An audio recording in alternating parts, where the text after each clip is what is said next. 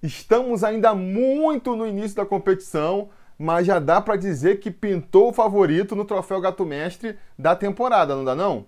Porque o Anderson Cunha, que é apoiador novo aqui do canal, começou a apoiar a gente esse ano, já está aí despontando na liderança do troféu. Anderson Cunha aí que já acertou três resultados dessa temporada, tá com um aproveitamento maior até do que o do Germancano aí, né? Conseguiu acertar aí as duas vitórias do Vascão e a derrota contra o Botafogo. O que está segurando um pouco ele aí é o fato de outros conselheiros terem acertado o placar com ele, porque vocês sabem, o regulamento do Gato Mestre mudou para essa temporada. No ano passado, o critério de desempate para ter só um Gato Mestre por rodada era considerar só quem apostou primeiro naquele resultado. Só que isso tinha complicações para eu ver quem apostou primeiro, é, gerava um problema logístico ali. Esse ano eu mudei as regras. Então todo mundo que acertar o placar e acertar o artilheiro vira gato mestre da rodada, mas para beneficiar quem aposta num placar aí mais exótico, mais ousado, se você for gato mestre da rodada isolado, sozinho, você ganha 3 pontos na pontuação geral. E se mais de uma pessoa acertar o mesmo resultado, aí cada um leva só um ponto. E é isso que está segurando um pouco o Anderson aí, porque nas três rodadas em que ele acertou o placar, ele não acertou sozinho e, portanto, ganhou só três pontos. Nessa última rodada agora, a vitória do Vasco contra o Oriente Petroleiro por 1 a 0 com o gol do Germancano, o Anderson dividiu aí a, a gato mestrice, vamos dizer assim, com o Vag Collins, que também acertou o placar e o artilheiro. Então isso, que nem eu já disse, está segurando um pouco a subida aí do, do nosso gato mestre Mora até aqui, né? Que acumulou só três pontos. Vamos ver a tabela do troféu gato mestre até aqui, ó. Vocês podem ver. Com isso aí, com esses resultados, o Anderson Cunha está em primeiro com três pontos conquistados, seguido do Arnaldo, do Daniel e do Vag, que conquistaram um ponto só. Tá muito no início da competição, né? Tem muita água para correr debaixo dessa ponte ainda aí, mas pelo aproveitamento dele, né, o Anderson já desponta aí como um dos favoritos. E se você quiser participar dessa brincadeira também aí, né, e de lambuja ainda ajudar a gente aqui a continuar no ar, cara, fica aqui o meu convite. Você pode apoiar a gente a partir de R$ reais sendo membro aqui no YouTube ou a partir de R$ reais indo lá no apoia.se barra sobre Vasco. Com esse valor, você já está participando do Troféu Gato Mestre. Se você puder e quiser ajudar com um pouco mais, você vai destravando outros benefícios, como participar nosso grupo exclusivo no WhatsApp, ou então concorrer a uma camisa do Sobre Vasco por mês. Então convido você para clicar aqui no Seja Membro ou ir lá no apoia.se barra Sobre Vasco e conferir lá, né, as faixas lá de preço e os benefícios que cada uma traz. Você vai estar, tá, além de, de conseguindo esses benefícios aí, fazendo o mais importante, que é ajudar aqui o canal a continuar com o seu trabalho, né? Tentando sempre fazer mais e melhor daqui para frente. Aproveito também para agradecer a todo mundo que já confia, já acredita e já apoia, já é um conselheiro sobre Vasco e reforçar mais uma vez o convite para você que ainda não é. Beleza? Isso posto, vamos agora falar do jogo do Vascão.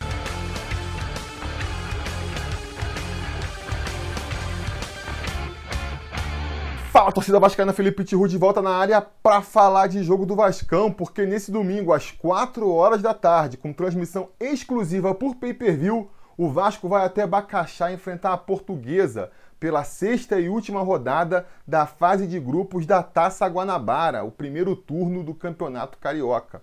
Um jogo que já não vale mais nada para o Vasco na competição, né? O Vasco já não tem mais chances de se classificar para as semifinais da Taça Guanabara. Não acredito também em rebaixamento. Sempre que eu falo que o Vasco não está disputando mais nada, vem alguém no comentário falar: não, o Vasco pode ser rebaixado no, no campeonato estadual. E pelo amor de Deus, né, gente? Pelo amor de Deus.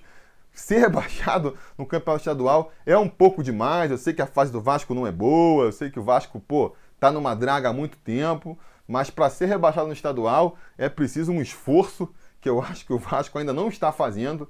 Acho que, pô, naturalmente, com os jogos que faltam aí, a gente vai conseguir as vitórias, vai conseguir os pontos suficientes para, no mínimo, no mínimo, ficar na frente aí dos piores times do estadual, né? Acho que com esse tipo de pensamento a gente não precisa se estressar ainda e eu acho que a gente vai conseguir aí mais alguns pontinhos nessa partida de domingo, por mais que repita, para a competição eles já não vão servir para muita coisa, mas eu acho que é importante essa vitória, apesar disso. Acho que é importante que o Vasco vença, que o Vasco convença, né? Ganhe com autoridade, porque a torcida está precisando desse afago. O Vasco precisa fazer isso para tentar se reconectar com a sua torcida. Torcida vascaína aí que nos últimos tempos tem sido muito maltratada, né? muito magoada e por isso está aí ressentida. Normal, super normal. Entendo o torcedor vascaíno que, por exemplo, depois de ver o Vasco empatar com o Bangu na primeira rodada, no primeiro jogo da temporada, já começa a ficar preocupado com o rebaixamento. Acho que é um exagero, mas eu entendo. Entendo que seja assim. Afinal de contas, a gente vem aí dos últimos 10 anos, né, 12 anos, de três rebaixamentos. Fomos rebaixados pela primeira vez lá em 2008, subimos em 2009, fomos campeões é, da Copa do Brasil em 2011, então parecia que aquele período negro já tinha passado, ficado para trás, só para em 2013 ser rebaixado mais uma vez, para subir em 2014, para 2015 cair de novo. Então quer dizer, dois rebaixamentos é, consecutivos. Isso aí gera trauma em qualquer um, né? É, é besteira achar que o Vasco vai passar por esses 10 anos terríveis sem nenhum trauma. E eu acho que um que ficou é esse aí, da torcida, a qualquer resultado negativo, já começar a pensar no pior, já começar a pensar que o Vasco pode ser rebaixado no final do ano. É, acho muito cedo. Acho muito cedo a gente começar. É, faltam três meses para começar o Campeonato Brasileiro. Depois que o Campeonato Brasileiro começa, são oito meses de competição. Então, quer dizer, é muita água para passar debaixo é, dessa ponte. Mas, repito, entendo o trauma do Vascaíno, né? Porque vale a pena registrar aqui também, né? Depois desses dois rebaixamentos, a gente sobe em 2017 e em 2018 já, já passa ali por um triz de novo, né? Em 2018 a gente novamente vai ter uma campanha muito ruim, só vai conseguir escapar do rebaixamento na última rodada com uma pontuação que em outras edições do campeonato teria rebaixado o Vasco. Então, é uma nuvem negra que ronda aí o clube e que eu concordo, ainda não passou. Então, por mais que eu ache um pouco precipitado já ficar vaticinando em janeiro que o Vasco vai ser rebaixado lá em dezembro, eu entendo o sentimento. Eu entendo completamente, né? Do mesmo jeito que antes, né, 12 anos atrás, a gente tinha uma convicção exagerada de que o Vasco nunca cairia, talvez hoje tem um trauma mais exagerado aí de que vai ser rebaixado. Porque, cara, eu fico lembrando do jovem Tihu lá em 2007, 2006, 2008 mesmo. Eu tinha a convicção, a certeza de que o Vasco nunca ia ser rebaixado, sabe? Mesmo depois da gente já estar tá alguns anos na draga, porque a gente desde 2001 que vem disputando campeonatos brasileiros terríveis, até por conta disso, né? A gente vinha ali de uma série de campeonatos ruins em que sempre o Vasco dava um jeito de escapar, por pior que fosse o time, tinha sempre um jogador salvador ali, um adversário que conseguia ser pior do que a gente, um milagre na última rodada que salvava a gente do rebaixamento. Então eu, eu tinha aquela convicção, cara, o time é ruim, a gente tem que melhorar, mas rebaixado a gente não vai ser. Alguma coisa vai acontecer no final e a gente vai conseguir escapar. E depois de 2008, tudo mudou, né? Depois de, de uma série de campeonatos, a gente foi rebaixado três vezes, quase foi rebaixado outras vezes. Eu entendo que o sentimento mude e que a gente fique com um sentimento contrário. Antes era nada vai rebaixar a gente, agora é, cara, qualquer coisa pode ser indício de que o pesadelo vai se repetir. E eu acho que o clube tem que entender isso, tem que entender esse sentimento do torcedor. Outro sentimento do torcedor que eu acho que se soma a esse é a impaciência, é a intolerância, é a irritação com esse time, depois de tudo que a torcida fez para tentar tirar o Vasco desse buraco. Porque é, se tem uma coisa que vem crescendo a, a, com o passar dos anos aí, é a demonstração do amor e da devoção da torcida para com o Clube de Regatas Vasco da Gama. Volta e meia a gente vê o pessoal discutindo aí na internet e eu vejo gente falando que que o problema do Vasco é a torcida, porque a torcida não se manifesta, porque a torcida não faz isso, não faz aquilo, porque se fosse clube B, se fosse clube A, já tinha mudado. Eu, cara, sou radicalmente contra esse pensamento. Eu acho que se o Vasco ainda existe, é por causa da torcida, uma torcida fantástica, uma torcida apaixonada e que tem feito tudo, tudo a seu alcance para tentar tirar o clube dessa draga. E isso vem ficando cada vez mais forte nos últimos anos aí. Depois de um tempo de letargia, a torcida começou a se movimentar, pô, ajudou pra caramba na construção do CT. Ninguém esperava um engajamento tão grande da torcida na construção do CT. Lotou São Januário o ano passado inteiro, mesmo com o time em campo não fazendo nada que justificasse isso. E ainda terminou o ano fazendo ali aquela associação em massa sem precedentes na história do futebol. Então, quer dizer, dizer que a torcida do Vasco não está se mobilizando é uma baita de uma injustiça. Agora, depois de tanta mobilização, de tanto sacrifício, o torcedor espera um retorno do, do clube também, né? Espera um mínimo de retorno do clube. E a gente não vê isso. O time continua tão capenga quanto do ano passado. Chegou o Germancano, que realmente foi um alívio ali, mas em compensação perdeu vários jogadores e não conseguiu repor. A questão financeira da dívida também não melhora. A gente podia esperar que pelo menos nesse sentido aí a coisa fosse equacionada, mas não. Todo dia é uma notícia de penhora nova, é uma notícia de cobrança nova, sem dar aí a esperança de que isso vá terminar tão cedo. E, pô, nem em campo o torcedor tá vendo o resultado, né? O mínimo que, que podia esperar é o Vasco vencendo esses clubes pequenos de estadual aí no início de temporada, e nem isso o torcedor vê, o torcedor vai ficando sem paciência, né?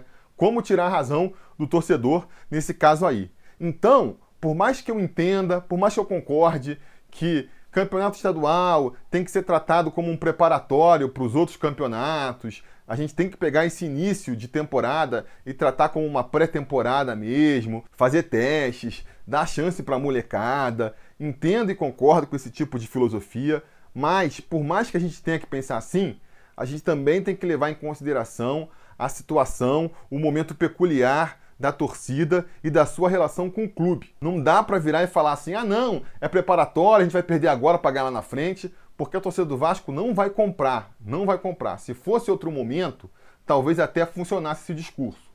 Atualmente, a torcida do Vasco está muito descrente com a direção, tem todos os motivos para isso e não vai comprar um discurso, esse papo de confia em mim, tenha paciência, não vai ser comprado pela torcida. E eu acho importante que a diretoria do Vasco e que o departamento de futebol e que a comissão técnica tenha consciência disso. A corda do Vasco já está esticada e não dá para esticar muito mais não, sabe? Ficar tensionando essa corda é um risco. Tá aumentando a pressão, tá aumentando a cobrança, uma hora ela arrebenta. O seu Abel Braga aí, que já tem muitos anos de futebol, tem que estar tá consciente disso, porque a gente sabe, né?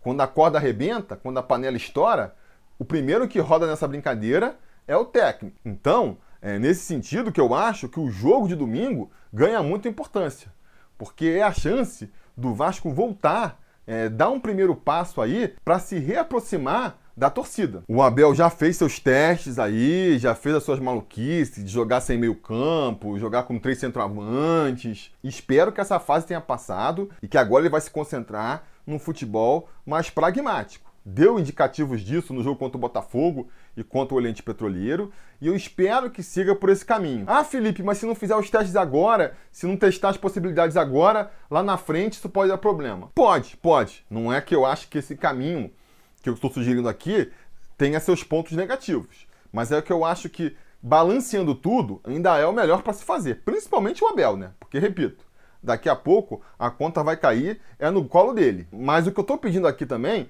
não é para o Vasco fazer uma mudança radical aí na, na programação que ele está pensando, não. É mais uma mudança de postura até do que de programação. Eu acho que o Vasco tem que encarar essa partida como uma partida decisiva, tem que encarar o resultado como importante. É importante que o Vasco vença, é importante que o Vasco vença com autoridade, pô, de preferência ganhar com um placar de 3 a 0 para cima, para dar essa confiança para o torcedor. Eu acho que isso tem que estar tá ali entre as metas do Abel para essa partida, sabe? Não pode simplesmente ir para campo e falar assim: ah, galera, é que é um jogo amistoso, vamos aí, é para cumprir tabela, faz o que achar melhor aí, é preparação. Uh, sabe, o discurso não pode ser isso. O discurso tem que ser: vamos ganhar, vamos ganhar com autoridade, vamos abrir um placar aí de 3 a 0 4 a 0 para justamente trazer o torcedor de volta para o nosso lado. É esse pensamento que eu queria ver no time do Vasco e que eu não sei se vai ter, porque o Abel já anunciou que vai jogar com o time reserva, né? E assim, não é uma questão técnica. Eu acho que o time reserva do Vasco não está deixando nada a desejar para o time titular. Se a gente for pegar as atuações, a gente vai ver que os moleques, quando assumiram a responsa aí, jogaram até melhor do que os titulares. Então não é nenhuma questão técnica. E o fato de jogar com as reservas por si só não significa que o, que o Abel não vai seguir esse pensamento que eu estou defendendo aqui. Agora, é um indicativo, né? É um indicativo. E aí, se o time entrar com essa postura mais blazer, de que é um jogo que não vale nada, eu acho que pode perder uma oportunidade. Por mais que o Vasco vá passar agora um longo período longe de São Januário e longe da cidade do Rio de Janeiro, porque, como eu falei, né, estamos eliminados aí da semifinal da Taça Guanabara. Então vamos ficar sem jogar essa fase do torneio. Vamos jogar agora Copa do Brasil e é sempre fora. Vamos viajar aí pro, para o Piauí agora. E se passar de fase, também vai ser jogo fora novamente, aquele jogo único, que nem são as primeiras fases da Copa do Brasil. Tem um jogo de volta da Sul-Americana, que vai ser lá na Bolívia. E mesmo quando a gente voltar a jogar o estadual, os primeiros jogos vão ser fora da cidade do Rio de Janeiro. Vão jogar lá em Resende e depois em Volta Redonda. Então o próximo jogo do Vasco no Rio de Janeiro aí agora vai ser só no dia 15 de março. 15 de março e ainda deve ser no Maracanã, porque é o clássico contra o Fluminense. Jogar de novo em São Januário só no dia 22 de março contra o Macaé. Então quer dizer, o Vasco vai ter uma folga aí é, da torcida de São Januário, que como é a que mais acompanha o time, é a que já está mais sem paciência com esse elenco também. Então vai ter essa folga, isso pode ser bom ou pode ser ruim esse reencontro aí com a torcida carioca, ele pode se dar numa lua de mel, numa fase boa, ou então com o torcedor já sem paciência nenhuma. E essa impressão, ela vai começar a ser construída agora. Se o Vasco consegue vencer com a autoridade a portuguesa, o que vamos e venhamos não é nenhum grande desafio também, já ajuda a mudar esse clima. A gente já conseguiu mal bem uma vitória contra o Oriente Petroleiro, tudo já melhorou, a alma do torcedor já fica um pouco mais leve, o torcedor já fica menos implicante. Vence agora da portuguesa, melhora ainda mais. Depois, pô, vamos jogar, vamos pegar só a galinha morta também, sabe? É, é, é difícil, tem que encarar com seriedade, mas, pô, é, altos do Piauí, quem a gente for pegar aí depois quando passa na Copa do Brasil, o próprio Oriente Petroleiro, tudo time que o Vasco tem totais condições aí de, de vencer também com autoridade e com tranquilidade. Então tem tudo para quando o Vasco voltar a jogar no Rio de Janeiro, voltar para o Maracanã, voltar para São Januário, voltar com um clima bem mais leve, voltar com uma torcida empolgada com o seu time. Agora, tem que fazer o dever de casa, né? E o dever de casa começa nessa partida de domingo aí contra a Portuguesa lá em Bacaxá. E quem é que vai então encarar esse desafio aí, essa missão de atropelar a Portuguesa da ilha? Que nem eu já comentei, o Abel deve ir com o time reserva e eu vou falar aqui qual é o time que eu acho que ele devia escalar. Eu vou fazer mais ou menos que nem no preleção passada, né? Eu vou fazer um pouco diferente. Vou, vou escalar o time que eu gostaria de ver em campo nesse domingo, mas enquanto eu falar, eu vou falar o time que eu acho que o Abel vai escalar em campo. E quem que a gente deve ver lá em Bacaxá então? No gol, o Lucão deve mais uma vez assumir o posto, né? Até porque o Jordi e o Alexander, até onde eu sei, ainda estão contundidos. Então, o Lucão tem mais uma chance aí de fazer uma boa partida e, e, furar a fila dessa galera, porque ele já foi bem contra o Botafogo. Se ele faz mais uma boa atuação agora contra a Portuguesa, vai ganhando espaço aí para passar na frente desses outros dois e virar o primeiro reserva do Fernando Miguel, quem sabe no futuro até roubar a sua posição, não é mesmo? O Lucão deve ser o nosso goleiro então. Na lateral direita, Caio Tenório vai ter mais uma oportunidade. Não se destacou tanto até aqui, vai ter mais uma oportunidade de se destacar. Na zaga, nós vamos ter o Ulisses de um lado e o Miranda do outro, não é mesmo? Dois zagueiros que também têm sido muito elogiados pela torcida aí e que vão ter mais uma oportunidade de tentar se mostrar. Contra time pequeno é complicado, né? O zagueiro se destacar, porque se ele vai bem, não faz mais do que a obrigação. E se por acaso o adversário faz um gol, sempre vão dar um jeito de botar na conta deles. Então é, é uma missão complicada, mas vamos torcer para o Ulisses e para o Miranda conseguirem passar. E na esquerda, o Alexandre. Alexandre Melo vai ter mais uma oportunidade também aí de chamar a atenção do Abel, né? A torcida pede muito para que ele tenha uma oportunidade no lugar do Henrique vai ter mais uma chance aí de mostrar que merece mesmo ter esse voto de confiança. No meio campo, vamos ter uma briga boa, é muito volante brigando por essa posição aí. A gente ainda teve a renovação, vamos dizer assim, do Felipe Bastos, a renovação do Guarim. Então é uma briga boa. É muito jogador para essa posição, né? O que até me revolta mais aí na recontratação do Felipe Bastos. Mas enfim, o que a gente deve ver tendo chance agora no time aí? Considerando os que jogaram contra o Oriente Petroleiro, vai entrar quem não teve muita oportunidade, né? Não entrou ou entrou só no segundo tempo. A saber, o Bruno Gomes, jogando como primeiro volante, dá para afirmar com certeza que vai jogar nessa partida. O Juninho deve ser o segundo homem de meio campo. E aí a dúvida fica, quem vai entrar na terceira posição do meio campo aí?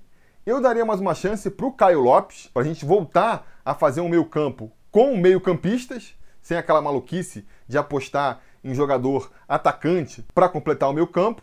E aí o nome que tem é o Caio Lopes, né? Até porque o Felipe Bastos não deve estar em condição de jogo ainda. No ataque pela direita eu escalaria o Gabriel Peck, na sua posição de origem, a posição onde ele rende melhor, que é jogando como meio atacante, procurando mais o combate, a linha de fundo, o confronto homem a homem ali. E na esquerda, o Vinícius, que também vem sendo um dos destaques do time na temporada, entrou só no fiozinho do jogo contra o Oriente Petroleiro, então poderia ter mais uma oportunidade de se mostrar pro Abel aí. E jogaria só com um centroavante, né? Aí você pode escolher o Thiago Reis ou o Ribamar. Eu escolheria o Thiago Reis, eu acho que o Abel vai escolher o Ribamar e vai acabar botando ele de capitão, que nem ele tem feito nos últimos jogos aí, né? Mas mais importante do que Thiago Reis ou Ribamar é escolher só um dos dois. Porque ficar botando os dois juntos e aí botar o Thiago Reis de, de ponta direita, isso não faz o menor sentido. Infelizmente, é o que eu temo que vai acontecer. Essa escalação que eu dei é a escalação que eu gostaria de ver em campo. A escalação que eu acho que a gente vai ver em campo é o Gabriel Peck jogando mais recuado na posição de meio campo, pro Thiago Reis fazer a ponta direita. E nessa brincadeira aí, rodaria o Caio Lopes, então. Infelizmente, é isso que eu acho que vai acontecer. Em se confirmando isso, vai ficar difícil. Vai ficar difícil de apostar num placar mais, mais dilatado, né? A própria vitória começa a, a, a, ficar em risco, porque a gente vai voltar a apresentar os problemas do começo da temporada. O meu campo esvaziado, porque o PEC vai para lá na frente. Um ataque sem grande poder de penetração, porque na ponta você vai estar escalando um jogador que originalmente é um centroavante, não tem habilidade para jogar pelos lados. Sem falar que, como centroavante, você vai escalar um jogador que, cara, não tem cacuete para botar a bola no fundo das redes, que nem é o caso do Ribamar. Então vai ficar muito complicado. E como a gente não sabe qual vai ser a escalação que o Abel vai levar a campo, pelo menos até o momento que eu estou gravando aqui, a gente não tem essa informação, fica até difícil de dar um palpite aí pro gato mestre, né? Porque se for a escalação que eu, que eu tô torcendo, aí, pô, dá pra ganhar de 3 a 0 fácil. Se for a escalação que eu tô imaginando que o Abel vai fazer, aí até a vitória fica complicada. Então, o meu chute vai ser algo aí no meu termo. Vou apostar no Vasco vencendo por 1 a 0 vai. 1 a 0 Gol do, do Ribamar. Por mais que não tem muito cacuete para fazer gol, mas quando você tá lá na frente, acaba acontecendo. Em algum momento a bola vai quicar na sua frente e você vai conseguir empurrar ela para o fundo das redes. Então vou apostar em 1 a 0 com gol do Ribamar. Diga nos comentários a opinião de você sobre a partida. Se você apoia aqui o canal, a sua aposta aqui embaixo já vai estar valendo para o troféu Gato Mestre. Comentem aí também se vocês acham que, que, que, a minha filosofia aqui, meu pensamento de como o Vasco deveria encarar essa partida faz sentido ou não. Ninguém tá ligando para essa partida. O torcedor nem vai se importar para esse jogo, tá mais preocupado é com a Copa do Brasil e com a Sul-Americana. Diga nos comentários, quero saber a opinião de vocês. E não se esqueçam de voltar mais tarde, porque se tudo der certo e nada é errado, assim que a partida acabar nesse domingo, a gente volta aqui com mais um vídeo para analisar o resultado. Beleza? Tá combinado? Então tá combinado. A gente vai se falando.